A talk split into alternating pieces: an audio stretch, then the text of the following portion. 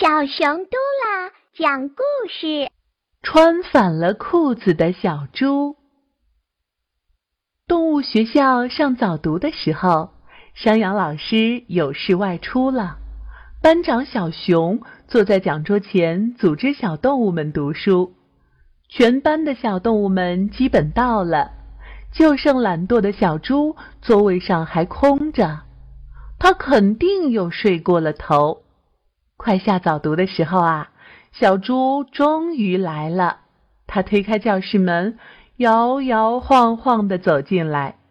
只见他满脸倦意，嘴角边儿还留着昨晚的饼干碎渣，鼻涕都快流下来了。他张大嘴巴，打了个长长的哈欠。小熊扭过脖子，歪着脑袋瞅了他一眼。不满的小声嘀咕：“哎，小猪，你怎么现在才来呀？脸也不洗一洗。哎呀，怎么连裤子都穿反啦？”他虽这么轻轻一说，但不料还是被其他小动物听见，引得小动物们哄堂大笑起来。小猪低头看了下自己穿反的裤子，脸红的像个红苹果。可他太聪明了，眼珠子咕噜噜一转，抹了下快要掉下来的鼻涕，嘿嘿一笑，说：“我的熊大班长，你也太没见识了！我呀，这是动物世界最时髦的裤子穿法哦。”说着，他还故意扭了扭屁股。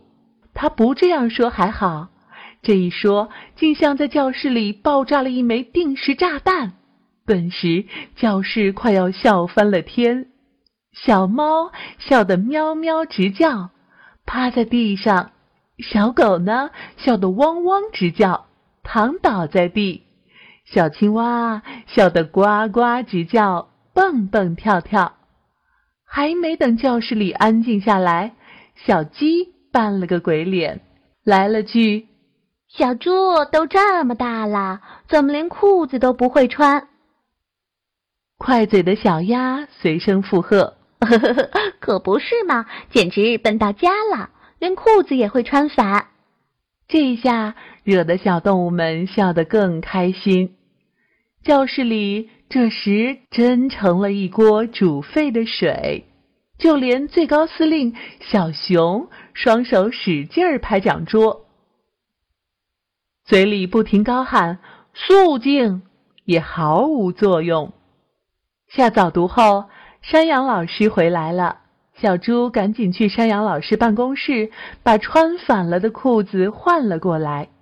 都是睡懒觉惹的祸，害得自己冒冒失失的穿反了裤子。